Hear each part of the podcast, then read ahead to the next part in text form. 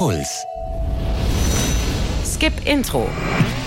Der Serienpodcast mit Vanessa Schneider. Servus zu einer neuen Folge von Skip Intro. Ich freue mich, dass ihr dabei seid.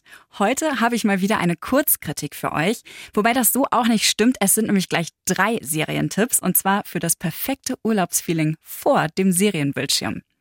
Wir machen jetzt nämlich zusammen eine kleine Weltreise und ihr müsst dafür weder euer Konto plündern noch ins Flugzeug steigen. Ihr müsst nicht mal euer Sofa verlassen. Also bitte jetzt zurücklehnen.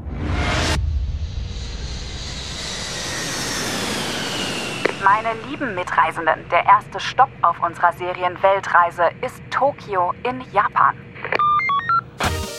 Um Tokio richtig gut kennenzulernen, braucht man wahrscheinlich ein ganzes Leben lang.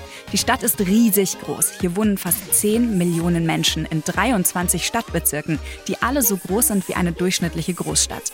Praktischerweise zeigt uns die Serie Tokyo Girl von Amazon Prime in jeder Folge einen anderen Teil der Hauptstadt von Japan und einen anderen Lebensabschnitt der Hauptfigur.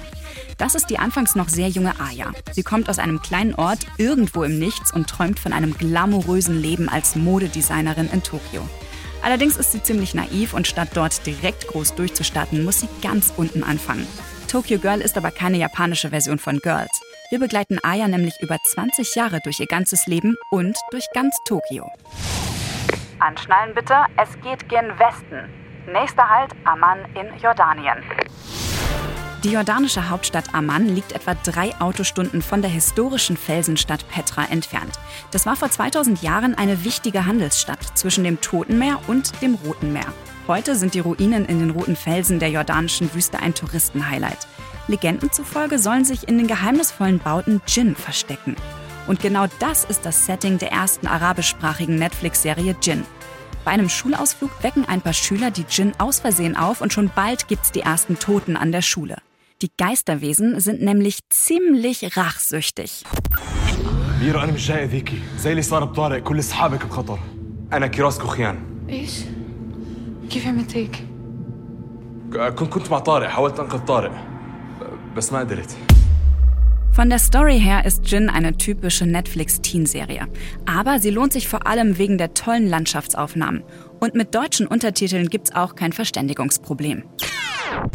Bitte die Schwimmsachen sicher im Handgepäck verstauen. Der letzte Stopp in unserer Serienweltreise ist Rio de Janeiro, Brasilien. Es ist das Jahr 1959. Die junge Maria Luisa ist gerade von Sao Paulo nach Rio de Janeiro gekommen, um da mit ihrem Mann ein Restaurant zu eröffnen.